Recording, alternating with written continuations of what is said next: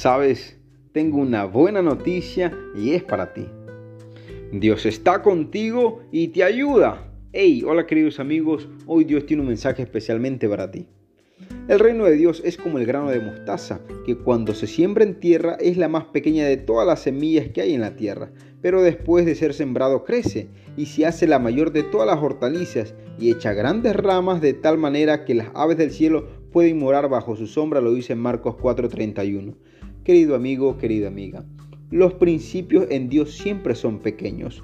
No menosprecies una idea, una experiencia o una semilla que Él ponga en tu vida porque representa el inicio de algo grande y poderoso. Dios es un Dios de aumento, de crecimiento, de avance y de progreso. No abortes sus planes porque Él te va a llevar a crecer en todas las áreas de tu vida.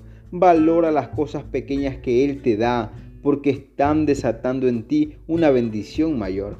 Bendiciones.